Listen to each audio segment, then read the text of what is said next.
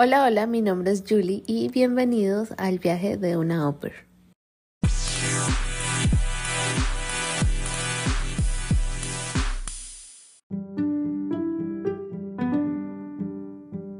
Hola, hola, mi nombre es Julie, bienvenidos una vez más a este episodio del podcast quiero contarles que vamos a empezar una serie de episodios hablando sobre la Work and Holiday y el día de hoy me quiero enfocar para los colombianos.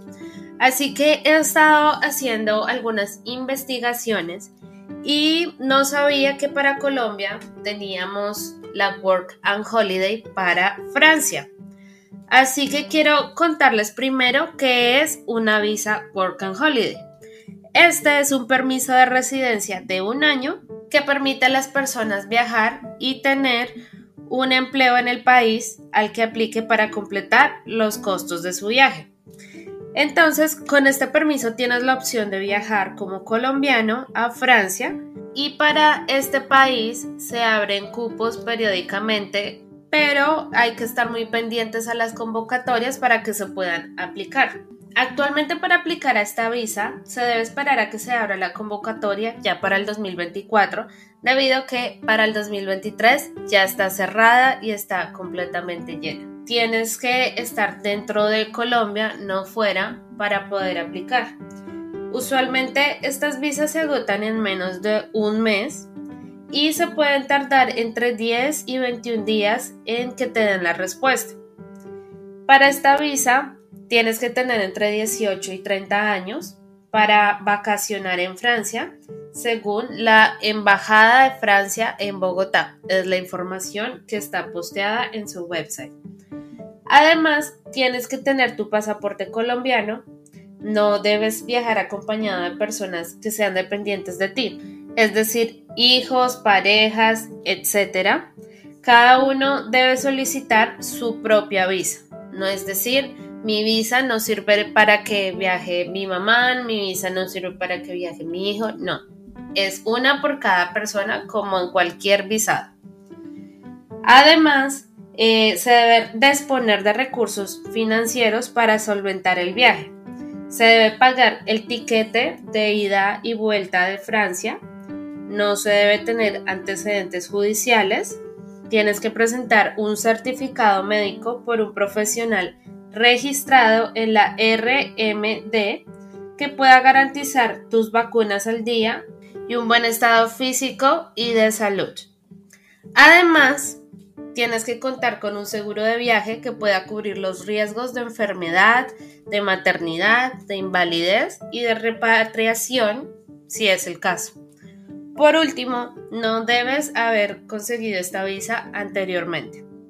Algo bueno con esta visa es que mientras que esté vigente, puedes entrar y salir cuando quieras del país. El costo de esta visa es completamente gratis. Para aplicar esta visa les voy a dejar aquí abajo el link en la descripción del podcast en donde está explicado el paso a paso de este trámite. Además, otra opción que les traigo es que es posible conseguir un permiso de trabajo para el país de Andorra este no es un país del que se hable mucho, pero vale la pena mencionarlo si alguien está interesado. Usualmente el gobierno de Andorra da 550 cupos para todos. Con este permiso se puede aplicar estando en el exterior, en cualquier otro país. Se debe tener en cuenta que esta es solamente una visa temporal. Es solamente una visa para la temporada, es decir, para verano, para invierno, para lo que sea. Es temporal Generalmente la visa puede durar de 4 a 6 meses. Esta visa es importante que sea tramitada por la persona que te vaya a contratar y tiene un costo de 205 dólares y los tiene que pagar el empleador. Tienen que llegar al país, conseguir a alguien que los contrate para hacer este trámite. Además, para aplicar debes presentar los siguientes documentos el pasaporte original junto con sus fotocopias. Tienes que haber tenido experiencia laboral de dos años en el puesto al que vas a aplicar, una carta de recomendación o un certificado laboral emitida por un ex empleador y debe estar firmada por la empresa. Es decir, si tú tienes, tuviste dos trabajos anteriores que certifiquen tu experiencia, tienes que tener una carta de recomendación por cada trabajo al que tú eh, pusiste como referencia. Además, tienes que eh, tener tus antecedentes penales apostillados por la Haya y es válido únicamente por tres meses. Este documento tiene que ser de su país de origen, de donde es su nacionalidad y de donde es su residencia. Es decir, si, si tú naciste en Perú, por ejemplo, eh, y eres residente colombiano, entonces tienes que tener eh, el certificado de antecedentes penales de Perú y de Colombia. Tienes que tener un certificado de domicilio como un contrato de alquiler o un certificado que donde estás viviendo la persona te diga si esta persona está viviendo aquí y la firme. Lo bueno para esta visa es que no hay un requisito de edad para esto, así que todos pueden aplicar. Espero que les haya servido esta información. Gracias a todos por conectarse en este episodio y nos vemos en la próxima.